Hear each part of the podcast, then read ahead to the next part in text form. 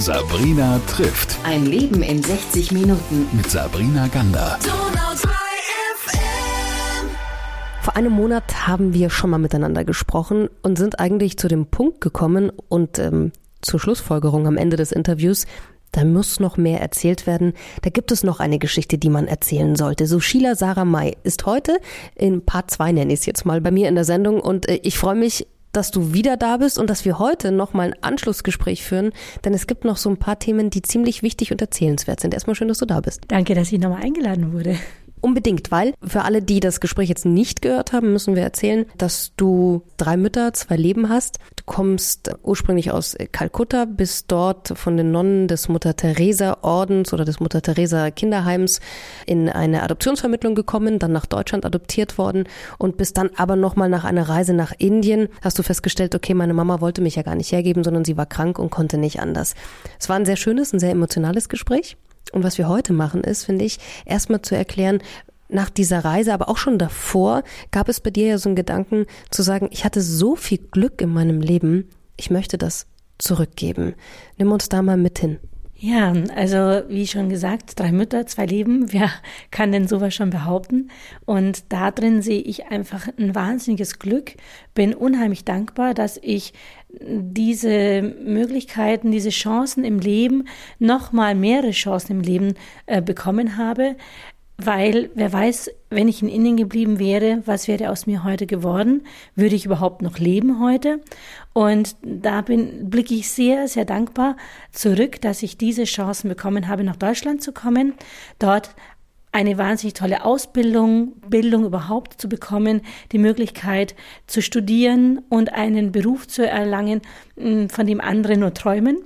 Und dass ich das Glück habe, einen Beruf ähm, ausgewählt zu haben, der mir nicht nur Verpflichtung oder Pflicht ist, sondern eine Berufung und Freude ist, dass ich mit jedem, jedem Tag diesem Beruf mit Spaß begegnen kann. Also rundum habe ich wirklich in meinem ganzen Leben zwar viele Schicksalsschläge erlebt, aber bin immer wieder aus diesen Schicksalsschlägen durch Hilfe von anderen ähm, glücklich rausgekommen positiv rausgekommen und habe immer wieder wahnsinniges Glück gehabt. Und da habe ich dann relativ früh gespürt, dieses Glück, das will ich teilen. Dass ich adoptiert wurde, ist ja keine Selbstverständlichkeit.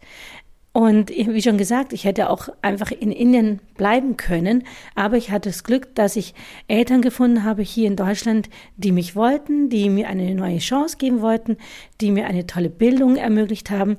Und diese Chance ist keine Selbstverständlichkeit und dafür bin ich unheimlich dankbar und deswegen sage ich mir, adoptiert worden zu sein, ist nicht nur ein glücklicher Zustand, sondern für mich in der Zwischenzeit auch eine Verantwortung, eine Aufgabe, die ich gerne erfülle und auch zurückgeben möchte, weil ich merke, dass dieses Glück nicht jedem zuteil wird und ich bin so aufgewachsen, dass ich ähm, äh, auch die Aufgabe gespürt habe und die Verantwortung, was zurückzugeben. Das Leben ist ein Geben und Nehmen. Nicht nur ein Nehmen, ich habe jetzt viel bekommen und deswegen sage ich, damit Leben mit Menschen in Empathie und im sozialen Gedanken funktionieren kann, will ich da auch endlich was zurückgeben. Versuche zwar mein Leben lang schon immer wieder was zurückzugeben, aber ich spüre einfach in mir, da ist noch mehr. Ich kann noch mehr geben und hoffe auf Momente in meinem Leben, wo ich sage, ja, das sind äh, Punkte, das sind Menschen, das sind Institutionen, Aufgaben, die kann ich jetzt in Angriff nehmen und den Menschen auch meine Dankbarkeit, die ich in mir spüre, auch wieder zurückgeben. Und was genau ist es dann oder wie gibst du das zurück? Also was sind so Ideen, wo du sagst, dass da ist der Gedanke mit drin, dass ich eben was zurückgebe, dass du wieder in Aktion gehen kannst? Also ich versuche natürlich auch finanziell viel zu helfen. Ich habe ein Patenkind in Indien, in Bhopal, über die Kindernothilfe. Und da zahle ich zum Beispiel jeden Monat 30 Euro pro Monat. Das ist für uns hier in Deutschland nicht viel Geld, aber in Indien bezahle ich damit eine komplette Schulausbildung, weil 30 Euro in Indien ist unheimlich viel, eine große Summe, die sich viele dort aber nicht leisten können. Und eine Schulausbildung ist einfach auch für die indischen Kinder unheimlich wichtig. Aber die indischen Familien müssen für ihre Schulausbildung bezahlen. Und da nicht jede Familie so viel Geld hat und jedem Kind diese Schulausbildung ermöglichen kann, brauchen indische Familien Hilfe von anderen, Hilfe von auswärts. Und da habe ich mir gedacht, ich möchte das zurückgeben. Und ich durfte mein Patenkind, meine Patentochter auch schon mal besuchen. Und das war einfach ein wahnsinniges Glück, diese Freude in diesen Augen dieses Kindes zu sehen, als dieses Kind mich dann irgendwann mal auch erleben durfte, zu sehen, ah, wer in Deutschland kümmert sich da um mich. Und ähm, für mich war das auch einfach, auch in dem Moment ein Geben und Nehmen, weil sie wusste, ich unterstütze sie in ihrer Schulausbildung und mir hat sie wahnsinnig viel gegeben durch diese Freude in ihren Augen. Sie hat geweint vor Freude, mich zu sehen. Und dann haben wir uns ausgetauscht. Ich habe mich mit der Schule ausgetauscht, mit den anderen Schülern dort. Ähm, und dann, als ich gefragt wurde, was ich denn für einen Beruf ähm, ausführe in Deutschland und ich gesagt habe Schauspielerin, dann sind alle ausgeflippt und haben gesagt, oh, dann tanz für uns, dann sing für uns, weil in Indien bedeutet Schauspieler zu sein, Bollywood-Schauspieler zu sein, die müssen tanzen, die müssen singen, die müssen schauspielen können. Und dann habe ich mit den Kindern dort getanzt und habe gesungen und es war einfach eine rein, also wirklich wie so eine Party dort. Und dann hat meine Patentochter zu mir gesagt damals, es ist wahnsinnig schön zu erleben, ähm, wer sie in Deutschland unterstützt und dass jemand wie ich Schauspielerin geworden ist, weil sie damit sieht, was aus ihr auch mal werden kann. Und dass jemand wie sie, wie jemand wie, wie, jemand wie ich, die mal adoptiert wurde, dass etwas aus uns später mal wirklich auch was Tolles werden kann. Und da hat sie mir gesagt, ich sei für sie ein Vorbild da war ich erstmal selber platt, weil ich mir nie klar war, dass ich vielleicht mal irgendwie ein Vorbild für jemanden sein könnte. Und hat sie gesagt, sie, sie hofft, dass ich das vielen anderen auch zeigen kann, was aus uns armen Kindern, die früher mal arm waren, vielleicht später mal werden kann. Aus den Kindern, die vielleicht andere schon vergessen haben oder denen gar keine Hoffnung zuteil wird, dass sie aber aus eigener Kraft und mit Hilfe von anderen auch später was werden kann und werden können. Und diese Hoffnung in diesen Augen zu sehen, es war einfach pures Glück. Und dann bin ich mit dieser nochmal bestärkten also mit dieser Bestätigung, dass ich irgendwo eine Aufgabe habe durch meine Adoption, dass ich mich nicht einfach nur nach hinten lehnen kann und sagen kann, wow, danke für alles und jetzt genieße ich einfach, sondern dass ich sagen kann, okay, jetzt habe ich genossen, aber jetzt möchte ich auch, dass andere das genießen können. Und wenn ich für andere vielleicht in irgendeiner Weise ein Vorbild sein kann, dann ja, warum nicht?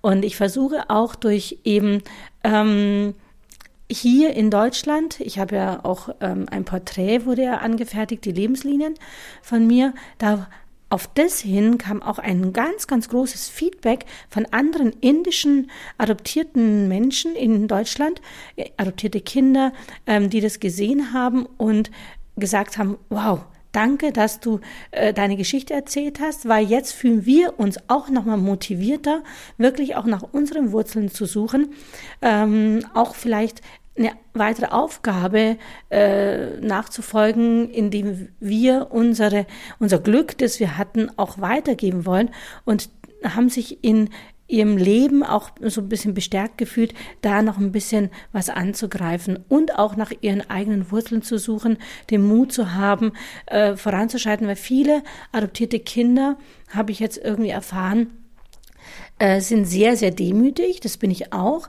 aber ähm, verstecken sich so ein bisschen dahinter und sagen, oh, ich darf, ja, also jetzt habe ich schon das Glück erfahren, adoptiert worden zu sein, aber mehr darf ich in meinem Leben jetzt nicht erwarten.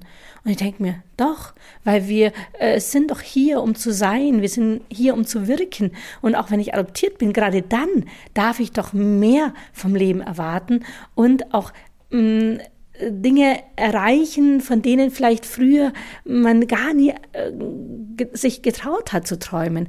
Und dann, wenn man aber das erreicht hat, was man erreichen wollte, ähm, dann kann man doch auch sagen, okay, jetzt bin ich an einem Punkt angelangt, jetzt habe ich alles erreicht, was kann ich noch mehr erreichen? Eigentlich nichts. Ähm, und jetzt gebe ich einfach zurück. Und diesbezüglich, diesbezüglich hatte ich ja auch Vorbilder in meinem Leben denen ich nachfolge. Also, warum sollten wir äh, nicht auch hier in Deutschland ähm, das Glück haben oder, oder wie soll ich sagen, die, äh, ja, irgendwie zu sagen, ich bin jetzt nicht nur adoptiert, sondern aus diesem Leben noch mehr machen zu dürfen, noch mehr erreichen zu dürfen und auch das Leben auszukosten, wie alle anderen auch. Aber ich sage, jeder, der irgendwo Glück erfahren hat, der an einem Punkt angekommen ist, an dem er eigentlich ja auch nicht mehr erreichen kann, nicht nur in materieller Hinsicht, sondern auch in der Hinsicht von, ähm, von seinem Herzen, ja, dass er erreichen konnte, was er oder sie erreichen wollte, ähm, wenn man an so einen Punkt angekommen ist, sollte man sein Glück auch wirklich wahrhaben? Sollte man sagen, so, jetzt bin ich an einem Punkt angelangt, ich muss nicht immer nur nach den Sternen greifen und noch mehr und noch mehr, sondern jetzt bin ich eigentlich da, um zu geben. Und damit kann ich ja auch nach Sternen greifen, wenn ich anderen was zurückgebe und versuche anderen unter die Arme zu greifen, zu helfen. Und da versuche ich schon auch hier ähm, vieles zu machen. Hm, ich sage jetzt mal auch Kindern zum Beispiel gebe ich gerne Schauspielcoaching. Ich äh, gebe Jonglierworkshops, ich gebe Klavierunterricht, äh, weil ich gerade bei Kindern in den Augen von Kindern diese Freude, immer diese Strahlen sehe, äh, diese Gier nach Wissen, nach Informationen, nach Lernen und Weiterkommen, Entwicklung. Und das ist so was Schönes, ähm, gerade diese Freude in den Kindern Augen zu sehen, dieses, oh, gib mir noch mehr, gib mir noch mehr.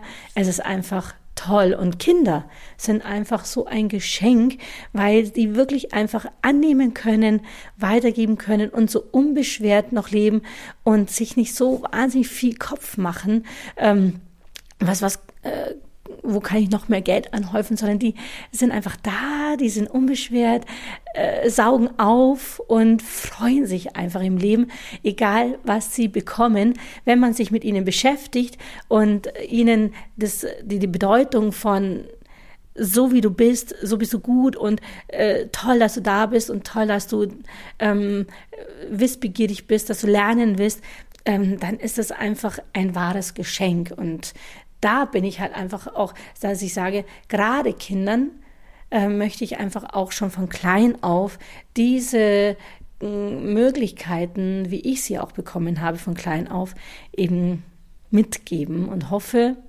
dass ich da so ein bisschen Samen pflanzen kann und aus dem irgendwie auch was sprießen kann. Und ganz kurz nur, ich habe auch ein, ein Sprichwort von einer Tante von mir mitgegeben bekommen, weiß nicht, ob ich schon erwähnt hatte, ähm, die hat mir ganz viel gegeben in meiner Kindheit. Wahnsinnig viel Liebe, wahnsinnig viel Wissen, wahnsinnig viel Freude und auch die, also das Strahlen nach außen. Und das ist etwas, wo ich auch sage, wenn ich nach, aus, nach draußen gehe, wenn ich das Haus verlasse, dann will ich strahlen, dann lache ich und gebe einfach positive Freude weiter, weil dann weiß ich auch, damit stecke ich auch die anderen an habe ich auch schon oft geschafft, wenn jemand griesgrämig mich angeschaut und ich strahle ihn an, plötzlich strahlte derjenige auch und sagte, Mann, du bist so gut drauf die ganze Zeit. Das steckt total an. Und wenn ich das höre, dann freue ich mich. Und dann habe ich mal meiner Tante gesagt, aber sag mal, wie kann ich dir denn, weil ich habe immer das Gefühl, wenn ich was bekomme, muss ich gleich immer was zurückgeben. Ich kann das gar nicht anders. Ich kann nicht einfach nur annehmen. Ich muss immer irgendwie auch was zurückgeben. Aber manchmal habe ich das Gefühl, ich kann der Person gar nicht zurückgeben. Und hat meine Tante zu mir gesagt, ähm, du musst nie mir direkt was zurückgeben. Wenn du vielleicht jemand anderem in einer Notlage hilfst, dann hast du auch schon was zurückgegeben. Und wenn derjenige wiederum anderen was zurückgeben kann, dann ist es wie so ein Baum, der Zweige hat und sich verästelt. Und die Dankbarkeit, die man zurückgeben kann, einfach anderweitig weitergeben kann und das dann sogar noch mehr sich verbreitet und sich ausweitet, was finde ich ein wahnsinnig schöner Gedanke ist. Und dem versuche ich auch nachzuleben. Jetzt hast du es vorhin ja schon gesagt, du bist Schauspielerin und ähm, so habe ich dich ja auch schon anmoderiert. Du warst ja erst vor kurzem auf dem Filmfest in München eingeladen, nicht umsonst, sondern weil da ja auch ein Film von dir lief. Und du hast auch angesprochen, da gibt's eben Menschen, denen du ja nicht nachgeeifert, aber die für dich so Idole, Vorbilder waren. Was hat dich denn in diese Richtung gebracht? Denn lass uns da mal auf deine, deine schauspielerischen Sachen kommen und auf, auf all das, was du beruflich da machst. Wer hat dich denn beeindruckt und beeinflusst? Und wie hast du es geschafft, eigentlich dahin zu kommen, wo du jetzt bist, nämlich auf dem roten Teppich beim Filmfest in München? Also ich habe schon von klein auf irgendwie gespürt, dass ich eine künstlerische Ader habe sehr eine, eine musische Begabung habe, weil ich liebe einfach tanzen, singen, schauspielen, irgendwelche Texte verfassen, Texte komponieren. Und auch meine Eltern, meine Adoptiveltern haben das schon ganz früh gespürt und haben mich in dieser Hinsicht auch sehr, sehr stark gefördert. Sie haben mir Klavierunterricht äh, ermöglicht, sie haben mir Ballettunterricht ermöglicht. Und in beiden Bereichen war ich schon als Kind und Jugendliche sehr erfolgreich, weil ich es einfach mit Herz und Liebe gemacht habe. Ich habe zum Beispiel, als ich nach Hause gekommen bin von der Schule, einfach meinen Schulranzen in die Ecke geschmissen, habe zwei Stunden erstmal Klavier gespielt, Klavier geübt. Ähm, und in Klavier habe ich dann später sehr, sehr viele Stipendien auch erhalten von der Musikschule, die ich besuchen konnte. Das hat mich natürlich angespornt und bestätigt, dass ich auf dem richtigen Weg bin. In Sachen Ballett hatte ich mal die Möglichkeit, bei der Bosel Stiftung in München vorzutanzen, für die ja auch die, also die zuständig sind für das Nationalballett. Und wenn man dort aufgenommen wird, dann wird man zu einem Eleven des Nationalballetts.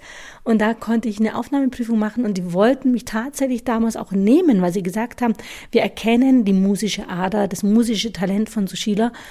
Aber ich hatte damals leider eine Verletzung schon am Bein. Ich wurde mal von einem Schäferhund gebissen, der mir die Achillessehne durchgebissen hat.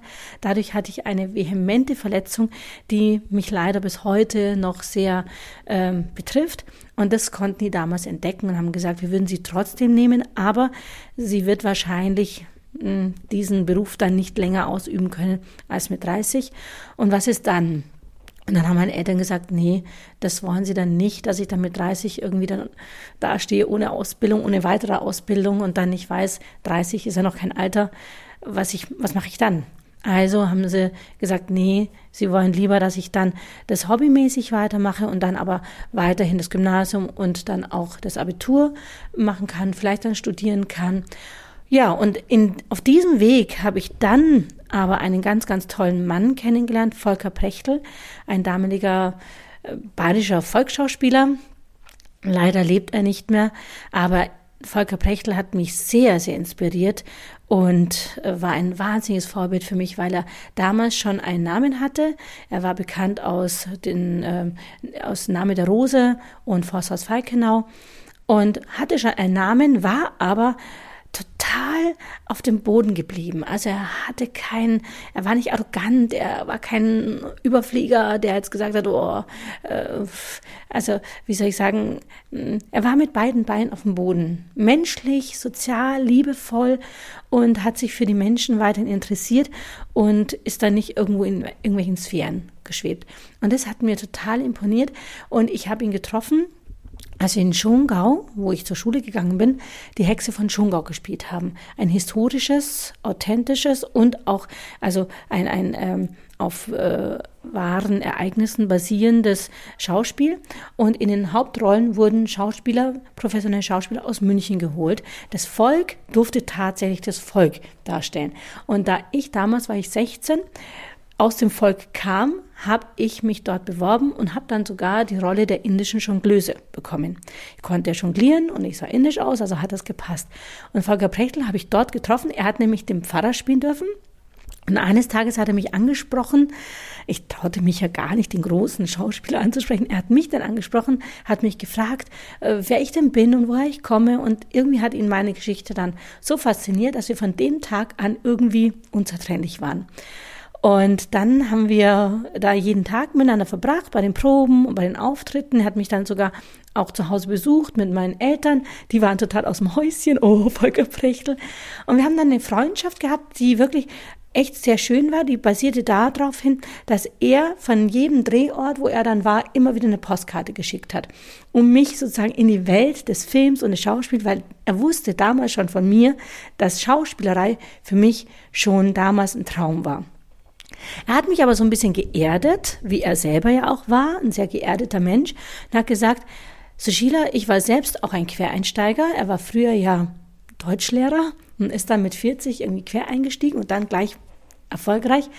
Er hat auch mir geraten, mach erstmal was Gescheites, so wie meine Eltern das immer von mir wollten, und dann kannst du immer noch in diese schauspielerische Laufbahn gehen. Diese Worte blieben bei mir ganz, ganz intensiv im Kopf. Und dann habe ich mir gedacht, okay, gut, meine Eltern wollten es so, er hat mir das so geraten, aus ihm wurde ein toller Schauspieler, also warum nicht? Und so mm, habe ich mich von diesen Worten immer begleiten lassen war dann aber wahnsinnig schockiert und erschüttert, als ich dann irgendwann von seinem Tod erfahren habe. Und ähm, habe dann erstmal auch irgendwie so ein bisschen am Leben gezweifelt, aber seine Worte haben mich dann wieder aufgebaut und habe gesagt, so in seinem Namen will ich diese Worte, die er mir in den Kopf gepflanzt hat, äh, für ihn weiterleben und ähm, habe dann gesagt, okay, für ihn mache ich da jetzt weiter, forciere auch diesen Weg des Schauspiels, werde aber wirklich es auch so machen, wie er es gesagt hat, dass ich erstmal was, in Anführungszeichen sage ich jetzt mal, was Gescheites mache, wie die Bayern so sagen. Habe dann ja eben studiert und habe äh, Kommunikationswissenschaften studiert, habe dann eine Ausbildung zur Reiseverkehrskauffrau draufgesetzt, weil das war dann für mich, wenn es mit Schauspiel nicht klappen sollte, so das Hintertürchen irgendwie Tourismus, äh, Marketing im Tourismus zu machen, weil mich beides irgendwie so ein bisschen interessiert hat, Reisen und Marketing. Aber dann habe ich gemerkt, nach diesem Studium und Ausbildung, nee, meine Liebe blieb einfach beim Musischen, beim Schauspiel. Und dann habe ich eben danach alles abgebrochen und bin dann auf die Schauspielschule gegangen, habe Aufnahmeprüfungen gemacht, wurde angenommen. Und während dieser Zeit habe ich gemerkt, ja, das ist es. Ich habe mein Herz ist aufgeblüht bei allen Fächern, die ich gemacht habe, sei es Rollenarbeit, Sprechtechnik, Tanz, äh, Aikido, äh, Gesang und alles. Das habe ich einfach gemerkt. Da füllt sich mein Herz und jeden Tag, wenn ich nach Hause gekommen bin, habe ich gemerkt, das ist der Sinn meines Lebens. Ich will nichts mehr anderes machen. Da blühe ich auf. Ich habe gemerkt, dafür bin ich einfach geboren. Und das zweite Vorbild war für mich Karl-Heinz Böhm.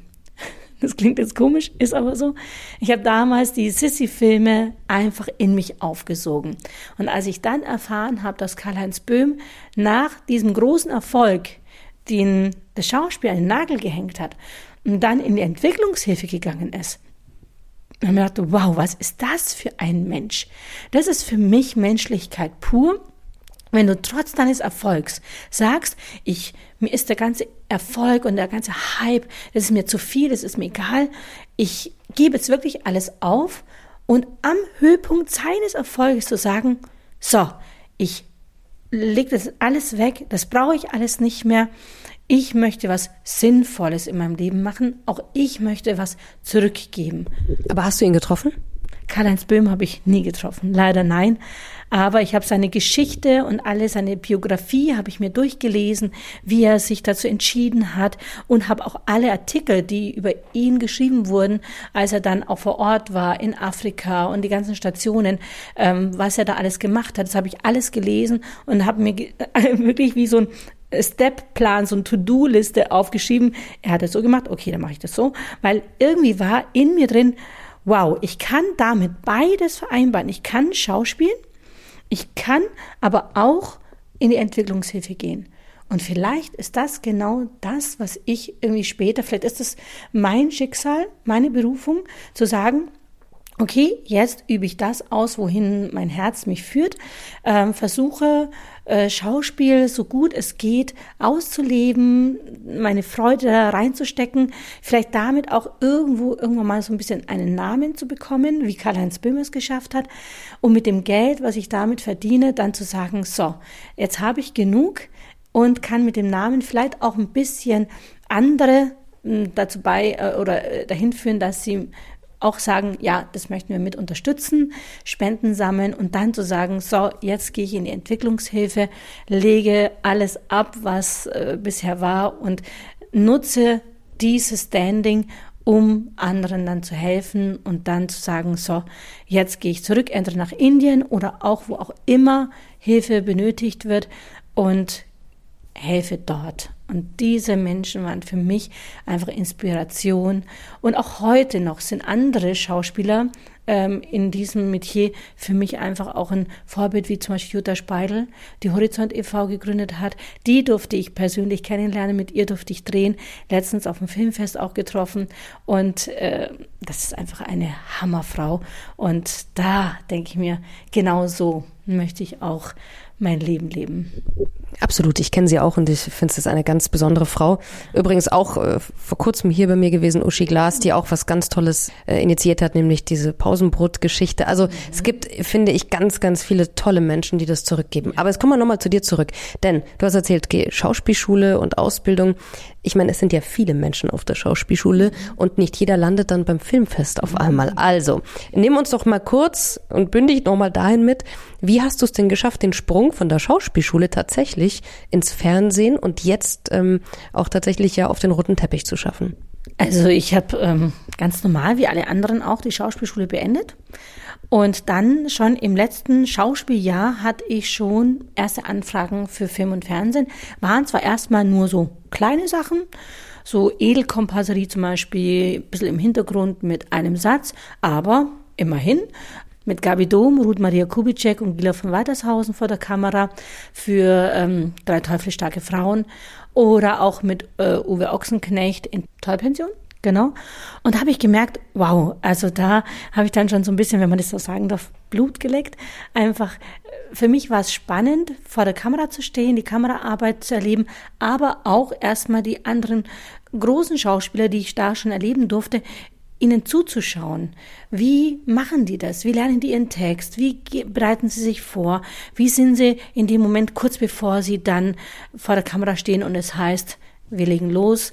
Ähm, wie sind die? Und da habe ich auch schon wissbegierig einfach zugeschaut, habe mir gedacht, okay, von den Großen, da lerne ich jetzt davon. Und dann war ich aber erstmal ähm, gar nicht so viel im Film und Fernsehen, sondern habe viel Theater gemacht, war beim Tourneetheater, habe äh, Dinnerkrimis gespielt, dann äh, war ich, äh, habe ich auch hier in München Krimirellis gespielt, war am Staatstheater Augsburg tätig, als bayerischer Sprachcoach übrigens. das erfüllt mich mit Stolz, ähm, dass ich bayerischer Sprachcoach bin, durfte dort aber dann auch für das Stück Brandner Kasper als Gstanzelsängerin mit auf die Bühne, habe auch Gstanzel geschrieben dafür und auch sie gesungen München. Dann war ich am Gärtnerplatztheater hier in München in einigen Produktionen mit dabei und bin auch heute noch dabei, bin ich auch sehr, sehr dankbar. Und dann ging es eigentlich, und das ist zwar ein sehr, sehr trauriger Anlass, aber es ging dann eigentlich so richtig 2019 los, als ähm, in Amerika tatsächlich dieser Schwarze ähm, auf der Straße von den Polizisten umgebracht wurde. Und das klingt jetzt hart, aber dadurch ist eine Welle rübergeschwappt, diese Black Lives Matter Geschichte. Ähm, Leute sind hier auf die Straße gegangen, haben hier Solidarität gezeigt, haben gesagt, so geht's nicht weiter. Und da war ich natürlich auch mit dabei. Und wir alle glauben, dass dadurch auch dieses Bewusstsein für dunkelhäutige POC, äh, für die Black Community äh, geschaffen wurde dass wir gesagt haben, ja, wir wollen gesehen werden. Äh, wir haben zwar vorher schon, also wir sage ich jetzt mal, es gibt so eine Community von dunkelhäutigen oder ausländisch aussehenden Schauspielern, migrationsvordergründigen, sage ich jetzt mal, weil man sieht es uns ja an, die aber in Deutschland geboren sind oder hier hierher adoptiert wurden und perfektes Deutsch sprechen, auch verschiedene Dialekte sprechen.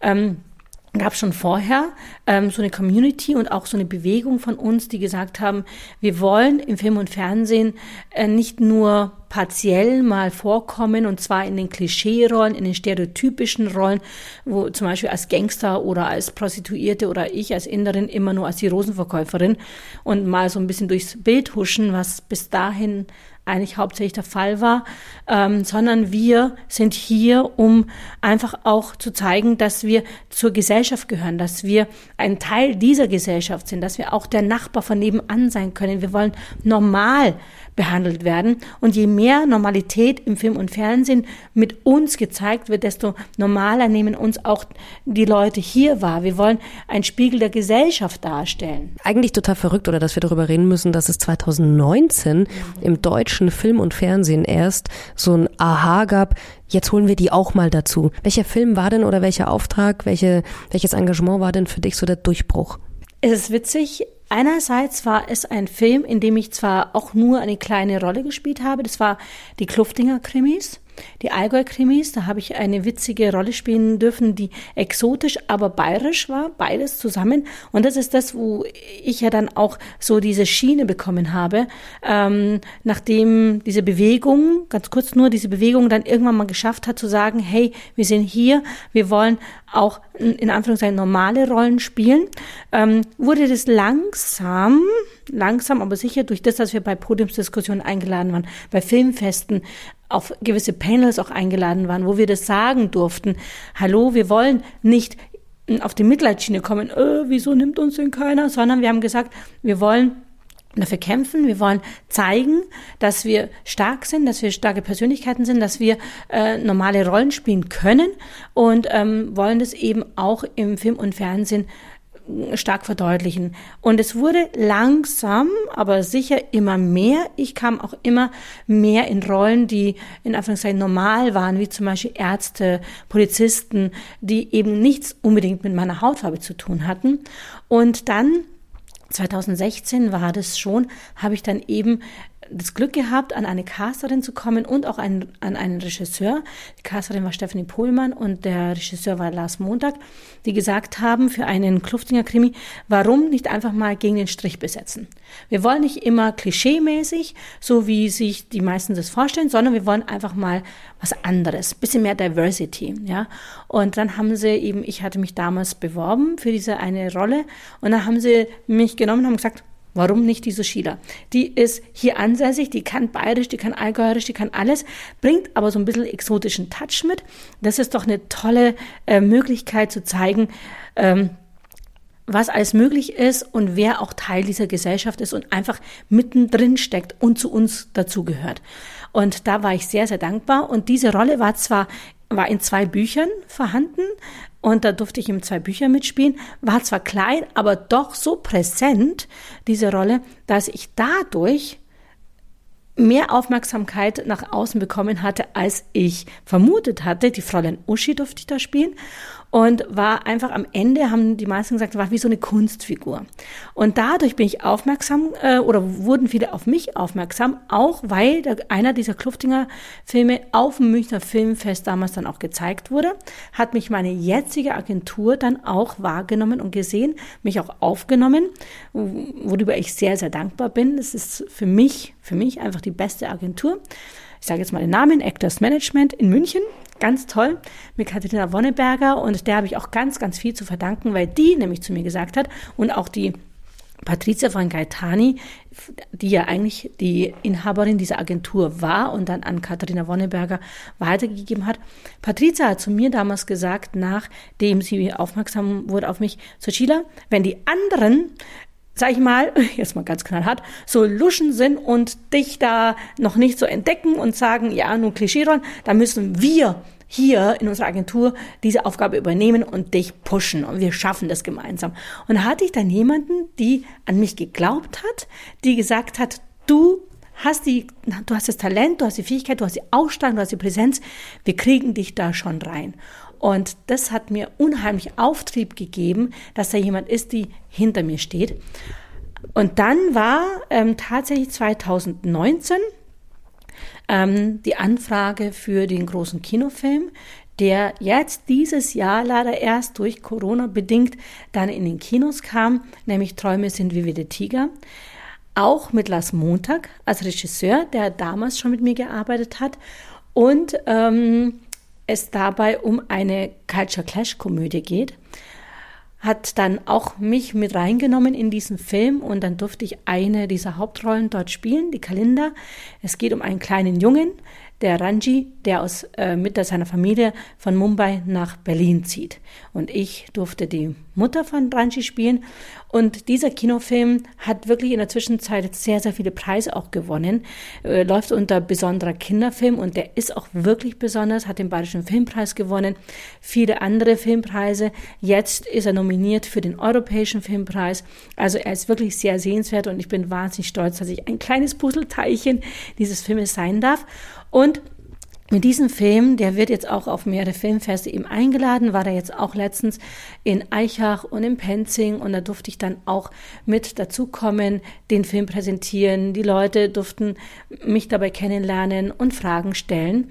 Und seitdem, muss ich sagen, kam ein Film nach dem anderen und auch so Traumproduktionen, die ich mir immer schon gewünscht habe, mit tollen Rollen, die ich mir immer schon gewünscht habe, wie zum Beispiel Tatort, eine Polizistin zu spielen oder auch jetzt, was jetzt demnächst raus, oder nein, Entschuldigung, läuft schon in der ARD-Mediathek, das Netz. Ähm, wirklich ein ganz mutiger toller Film, wahnsinnig toll inszeniert, die Kameraführung irre, mit auch wieder einem ganz, ganz tollen Regisseur. Da darf ich auch äh, eine sehr, sehr schöne Rolle in diesem Film spielen, sehr sehenswert. Es ist sozusagen jetzt kurz vor der Weltmeisterschaft in Katar ein ganz mutiger Film, weil er so die Machenschaften, diese dunklen Machenschaften in der Fußballwelt ein bisschen aufzeigt. Also wirklich sehenswert. Und auch, ähm, ja, dann andere Produktionen, wo ich sage, wow, toll, dass ich da wirklich mit dabei sein durfte, auch mit Jutta Speidel zusammen in Alice im Weihnachtsland, was äh, letztes Jahr im Fernsehen kam und auch ein ganz toller Film geworden ist.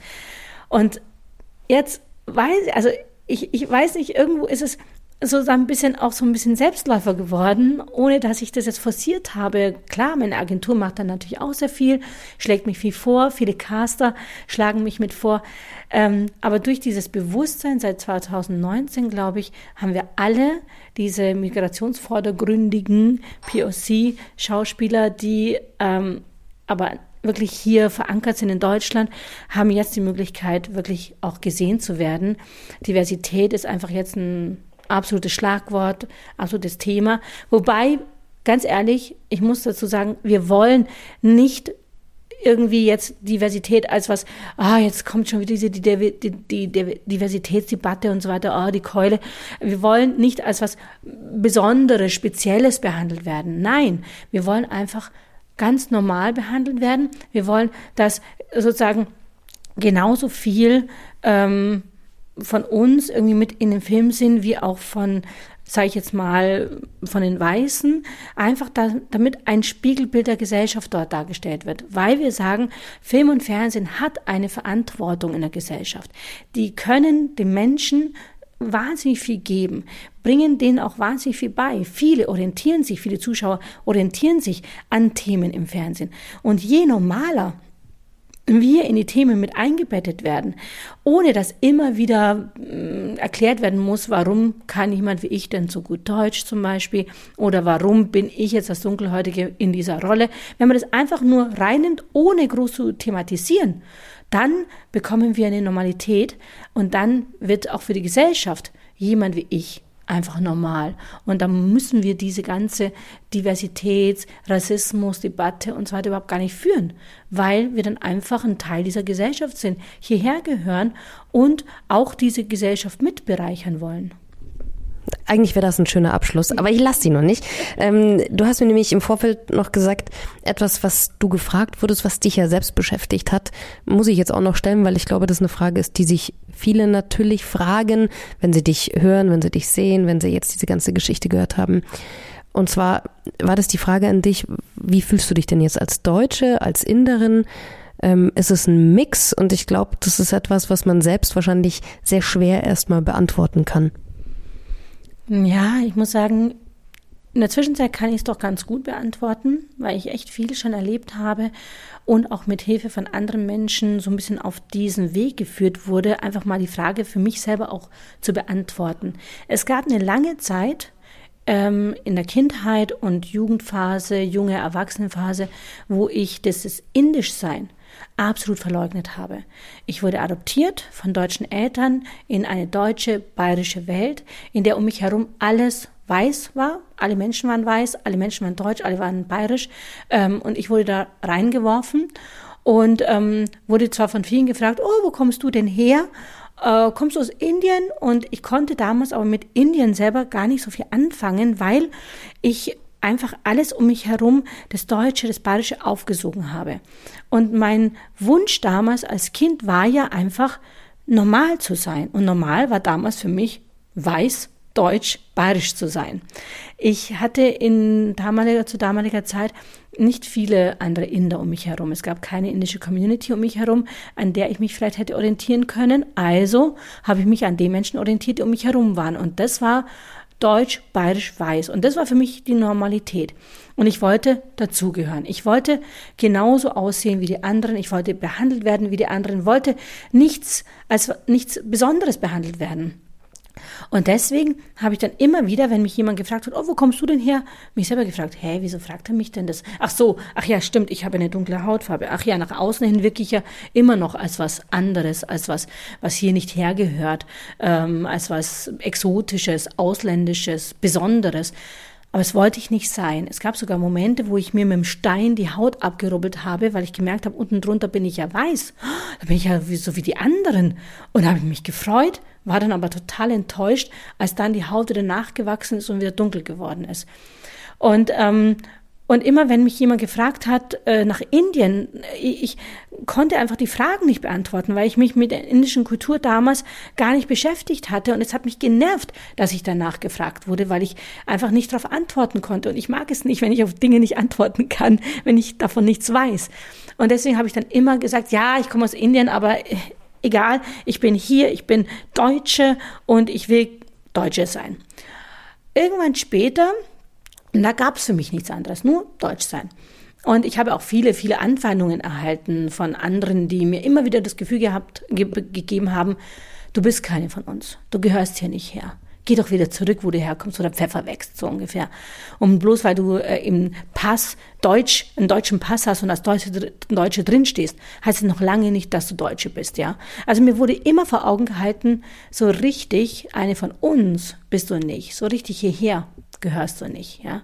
Und das hat immer wieder wehgetan, mir innerlich im Herzen, weil ich mir gedacht habe, warum könnte mich nicht einfach so annehmen, wie ich bin? Ob ich jetzt indisch bin oder ob ich deutsch bin, ist doch ganz egal. Ich bin ein Teil von euch hier und ich versuche alles mit größter Anstrengung einfach dazu zu gehören und allen Erwartungen von euch zu entsprechen. Wieso könnte mich die nicht einfach akzeptieren und annehmen? Ich versuche ein liebevoller, guter Mensch zu sein. Reicht es denn nicht? Und ähm, und ich versuche auch immer, jemand zu sein. Ich habe mein Leben immer versucht, jemand zu sein. Jemand hat mir mal gesagt, wow, ähm, das ist, unterscheidet uns wirklich, weil ich war schon immer jemand und das wurde mir immer gezeigt von anderen, dass ich schon immer jemand war. Ich musste nicht darum kämpfen, jemand zu sein. Und es macht mich traurig, dass du immer kämpfen musstest, jemand zu sein. Habe ich gesagt, ja, das stimmt. Ich musste immer kämpfen. Ich musste mich immer beweisen. Ich musste immer gut sein. Ich musste perfekt sein, um in das Schema der guten Deutschen hineinzupassen. Ähm, ich habe natürlich auch die erlebt, die mich akzeptiert haben, die gesagt haben, ist doch egal, wie du aussiehst, du bist eine von uns. Und das hat mich ja auch zu so jemanden werden lassen, die ich heute bin, weil die an mich geglaubt haben, mir vertraut haben und mich so sein haben lassen. Aber die anderen, die mir immer wieder aufgezeigt haben, pff, ja, äh, die mir auch immer gesagt haben, äh, schwarze Haut und äh, ist ja eklig und äh, du stinkst ja, geh zurück, wo du herkommst und Neger, Neger, Schornsteinfeger und nicht mal unterscheiden konnten zwischen Neger, Schwarz und Inder. Ja, also da ist ja auch eine Bildungs- und Wissenslücke einfach da, ähm, die wiederum Angst schürt. Also wenn die Leute sich mal ein bisschen mehr informieren würden, dann hätten sie vielleicht auch nicht so viel Angst und aus Angst entsteht ja leider der Rassismus, dann würden sie auch vielleicht dann auch nicht so viel äh, Angst haben und auch nicht so rassistisch sein. Aber mh, mm, auf diese Schiene wollen sie dann leider nicht, viele nicht gebracht werden. Ähm, ich versuche trotzdem aber dagegen anzukämpfen und vieles dafür zu tun, die Leute aufzuklären. Allein einfach schon, dass ich äh, aufzeige, dass jemand wie ich ähm, dazugehöre, dass ich jemand, äh, dass ich keine Gefahr bin für die Gesellschaft, dass ich die Gesellschaft mitbereichern kann und dass ich vielleicht, und da komme ich nochmal auf das zurück, ähm, bin ich indisch oder bin ich deutsch? ähm, dass ich eine Brücke dieser Gesellschaft sein kann, eine Brücke zwischen Indien und Deutschland, dass ich zeigen kann, es geht beides zu vereinen in sich. Und es gibt nicht nur schwarz und weiß, es gibt auch verschiedene Farbfacetten dazwischen drin. Und das will ich einfach auch in, sage ich mal, jetzt nicht unbedingt mit dem didaktischen Zeigefinger, sondern einfach, indem die Leute mich erleben, wie ich bin, ähm, sympathisch und fröhlich und positiv, dass sie sagen, wow, sie vereint beides, sie kann beides sein. Das ist eine schöne Sache.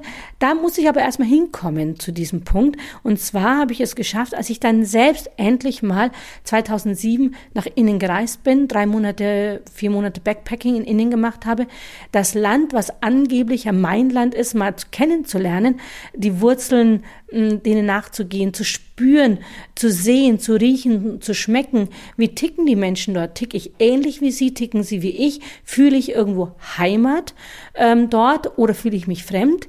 Ähm, bin ich ihnen ähnlich? Äh, wie sehen die mich? Sehen die mich als Inderin oder sehen die mich auch als Ausländerin? Und ich habe auch dort beides erlebt. Ich habe dort Menschen erlebt, die mich als Inderin gesehen haben, aber dann auch erkannt haben, also ganz indisch ist jetzt auch nicht, weil ich konnte natürlich, bin ja deutsch aufgewachsen, mich nicht ganz so den äh, Gepflogenheiten, den Traditionen dort anpassen. Also haben die auch schnell gemerkt, äh, eine von uns ist sie nicht. Manche haben das aber trotzdem akzeptiert, haben gesagt, oh, wie schön, dass du wieder zurückkommst und nach deinen Wurzeln suchst und äh, offen bist für deine alte ehemalige Tradition. Andere wiederum haben gesagt, nee, du verleugnest deine Traditionen und äh, du schaust indisch aus, also verhalte dich auch indisch. Haben wir gedacht, oh wei, okay, da gibt's auch Rassismus. Und ähm, die verlangen auch so entweder oder, aber das kann ich nicht. Aber ich habe auf dieser Reise, habe ich eben vieles gesehen, vieles erlebt, bin ja auch mit einem inneren Frieden dann wieder nach Hause zurückgekehrt, als ich erfahren habe, dass ich ja ein geliebtes Kind war, dass meine leibliche Mutter mich nicht abgeben wollte, sondern musste. Und durch diesen inneren Frieden und auch endlich Fragen über Indien beantworten zu können, weil ich habe dort die Religion erlebt, wie die Inder ihre Religionen ausleben. Ich habe viele Traditionen kennengelernt und ähm, habe viele Gewürze, Essen, Klamotten und so weiter habe ich einfach vor Ort erlebt. Und als ich dann zurückkam, konnte ich endlich, endlich viele Fragen von anderen beantworten. Und da habe ich dann plötzlich gemerkt, jetzt stört's mich nicht mehr, nach innen gefragt zu werden. Mich stört's gar nicht mehr, aus innen zu kommen. Im Gegenteil, da war sogar ein Teil von mir, der stolz drauf war, aus diesem wahnsinnig schönen und auch historisch reichen Land zu kommen. Mit vielen Menschen, die auch unterschiedlich sind, wie ein bunter Blumenstrauß. Ähm, und dann habe ich aber gemerkt, dass Indien und Deutschland gar nicht so unterschiedlich sind. Die sind sich sogar sehr, sehr ähnlich, sogar in, zum Beispiel in der Religion. Ähm, und das ist ja auch oft ein Streitpunkt, Religionen. Aber eigentlich müssten wir uns gar nicht streiten wegen den Religionen, weil die Religionen sich so ähnlich sind. Die Botschaften der Religionen sind sich sehr ähnlich. Und auch manchmal das Ausleben der Religionen. Der Hinduismus zum Beispiel, was ich erlebt habe, was sie dort an äh, Praktiken haben, ihre Zeremonien, die die da ausführen, sind sehr, sehr ähnlich zur katholischen Kirche zum Beispiel. Habe ich gedacht, wow, da sind so viele Ähnlichkeiten da. Warum sollte ich das nicht mal hier in Deutschland erzählen? Dass wir da nicht sagen, oh, Indien, das fremde Land, die fremden Kulturen, das macht mir Angst, sondern im Gegenteil zu erkennen, wir haben so viele gemeinsam, wir, äh, wir, wir haben sogar die Sprache wir haben sehr viele Gemeinsamkeiten. Es gibt äh, viele Worte, die wir im Deutschen hier verwenden, die eigentlich aus dem Sanskrit kommen. Welche sind es? Ja, zum Beispiel Shampoo, Dschungel, Bungalow, Schal. Äh, Shampoo zum Beispiel kommt von dem Sanskrit-Wort Champna und das heißt kneten. Und daraus ist auch das Wort Shampoo entstanden. Und das ist vielen gar nicht bewusst, dass unsere Sprache verbunden ist mit Sanskrit, dieser alten indischen Sprache. Und ich versuche auch so ein bisschen, ich bin gerade dabei, auch so ein Kabarettprogramm zu schreiben, in dem ich genau das zum Thema habe, dass gerade auch Bayern und Indien sehr viel gemeinsam haben, wie zum Beispiel die indische Sari-Bluse. Ja, die indische Sari-Bluse ähnelt total der Dindelbluse. Nur, dass halt die Sari-Blusen ein bisschen bunter und farbiger sind und die Trachtenbluse, die bayerische, halt hauptsächlich weiß ist, aber vom Schnitt her Es sieht genau identisch und keiner merkt, wenn ich mal, was ich gerne mal mache, eine indische Sari-Bluse unter meinem Dirndl trage oder meine Dirndlbluse mit dem Sari trage, merkt kein Mensch. Also die Sprache, eben die Kleidung, ähm, viele traditionelle Sachen, die wir leben, die die dort leben, ähm, sind sehr ähnlich. Und die versuche ich in meinem Kabarettprogramm dann auch natürlich auch ein bisschen mit Augenzwinkern, ähm, Sarkasmus und Ironie so ein bisschen rüberzubringen. Ich sage es mal zum Beispiel auf die Spitze getrieben, das Kastensystem. Ja, die Inder haben das Kastensystem, wir Bayern doch auch. Hat nicht jeder bayerische Haushalt einen Kasten Bier daheim? Und da sind auch mal ein paar Unberührbare in diesem Kasten Bier drin. Also jetzt mal auf die Spitze getrieben. Das versuche ich so ein bisschen mit Humor und ähm, Augenzwinkern rüberzubringen, weil viele Themen sind einfach am besten mit Humor rüberzubringen. Und da denke ich mir seitdem, hey, ich trage beides in mir. Ich kann endlich beide Seiten in mir akzeptieren. Und wenn mich jemand das fragt, dann sage ich nicht mehr, nur Deutsch oder nur Indisch, sondern ich sage, ich bin beides. Und darauf bin ich stolz zu, zu zeigen, weil es bereichernd ist, sich für beide Kulturen einfach zu öffnen und ähm, alles, was die eine Kultur bietet und was die andere Kultur bietet, nutzen zu können. Das Essen, die Klamotten, die Farben, die Musik. Wenn ich das beides aufnehmen kann oder vielleicht im besten Fall sogar noch verbinden kann, wenn ich mal den Schweinsbraten mit einer indischen Soße kochen kann, dann bin ich doch am Ende reicher.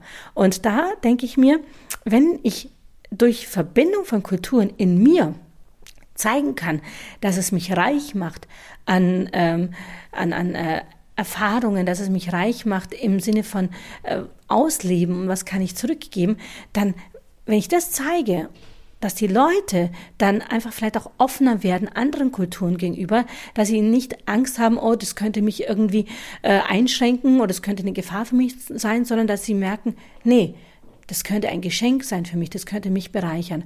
Und ich möchte das zeigen, dass die verschiedenen Kulturen wichtig sind, um sich gegenseitig zu kräftigen und zu unterstützen. Ähm, und ich habe endlich zu mir gefunden, dass ich sagen kann mit Stolz, ich bin aus Indien, aber ich möchte hier natürlich in Deutschland leben ähm, und äh, äh, jetzt nicht unbedingt Indien, aber ich möchte beide Kulturen zusammenbringen und es bereichert mich und dass ich endlich sagen kann, ich trage beides in mir, beides bereichert mich und ich fühle mich endlich, muss ich ehrlich sagen, komplett als etwas Ganzes und kann sagen, ich, ich ähm, mir fehlt nichts mehr, mir mangelt es an nichts, als ich endlich akzeptiert habe, dass beide Seiten ein Teil von mir sind und ich nicht beides bekämpfen muss, sondern beides annehmen kann. Und das würde ich auch gerne vielen, vielen anderen Menschen einfach weitergeben und eine Brücke für die Kulturen darstellen. Jetzt hast du den perfekten Schluss doch noch gemacht. ich danke dir für all das, was du erzählt hast. Man hätte ja allein schon mit der Geschichte mit deinem Patenkind einen eigenen Film drüber drehen können.